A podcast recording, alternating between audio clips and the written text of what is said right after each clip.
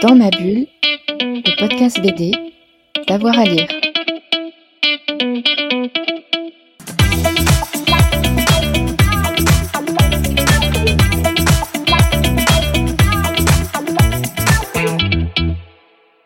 J'aimerais euh, parler de trois bouquins complètement différents qui sont des petites pépites qui sont peut-être pas des livres qui ont connu un, disons, le, plus grand succès euh, de tout notre catalogue, mais c'est des livres que j'adore pour des raisons bien particulières, bien complètement différentes.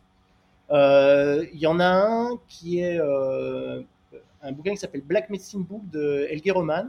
Elge Roman, c'est un auteur genevois qui a longtemps fricoté avec l'art contemporain, qui venait de la bande dessinée, qui est parti vers l'art contemporain, qui est revenu un peu à la bande dessinée et qu'on avait envie de publier depuis des années parce que c'est un vieux copain et un, voilà, un vieux complice.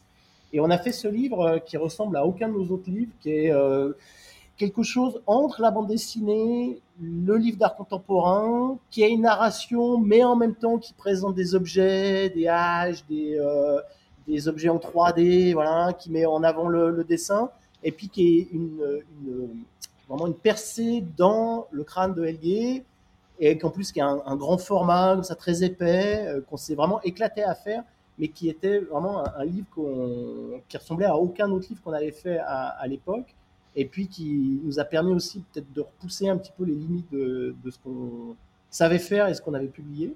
Mhm. Il y a un autre livre que j'aime beaucoup euh, qui s'appelle Lune du matin de Francesco Catani, qui est un auteur italien aussi qu'on adore. Et euh, je pense à lui plus particulièrement parce qu'on va publier son prochain livre qui s'appelle euh, Nuit rose, sortira là au mois de mai. Et Lune du matin, c'est un. Bah, Francesco Catani, il a eu un succès incroyable en Italie. Il a pas eu le même, ça n'a pas eu le même écho en France, malgré une, presse complètement dithyrambique. Il n'a pas tout à fait trouvé son public.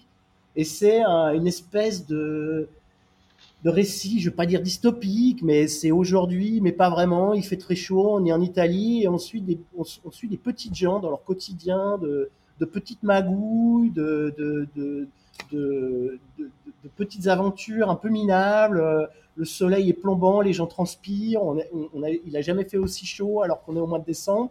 Et c'est vraiment un livre à la fois d'atmosphère, mais c'est un livre en même temps qui est complètement passionnant et qui est complètement dans la tradition de, j'ai envie de dire, de ce qu'on a publié, c'est-à-dire un récit intimiste, mais en même temps qui repousse un petit peu les limites de, la bande dessinée, et puis qui, je trouve que c'est un auteur vraiment qui parle avec les tripes, qui, qui, qui voilà.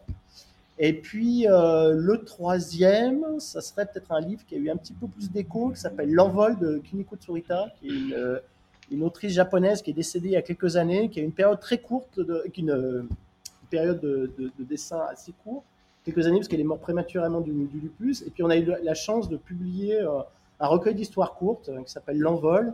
Et ça, c'était vraiment un, vrai bonheur de faire ce travail qu'on a assez peu fait chez Atrabil, qui est un travail de, on va dire, patrimonial, d'aller fouiller un petit peu dans, des choses anciennes, de retravailler euh, et de, trouver un moyen, comment dire, de, traduire ça à tous les sens, c'est-à-dire aussi bien la langue que, les, œuvres, que ce qu'on pouvait dire, mettre en page, ne pas mettre en page, repenser un objet aussi d'une façon un peu différente, travailler avec un traducteur, Léopold Daron, pour pas le citer, qui a fait un super travail aussi pour euh, porter un peu tout ça en contextualisant le, livre avec un, une, magnifique euh, postface. Et puis c'est un livre qui est justement en sélection à Angoulême pour un prix du patrimoine. Donc je ne sais pas s'il l'aura, mais c'est déjà un, chouette honneur. C'est aussi, voilà, ça nous a permis à la fois d'approcher une bande dessinée qu'on connaît assez peu chez Atrabi, qui est la, bande dessinée euh, venue du Japon, et puis aussi de faire ce travail patrimonial qu'on a assez peu eu l'occasion de faire jusqu'à maintenant.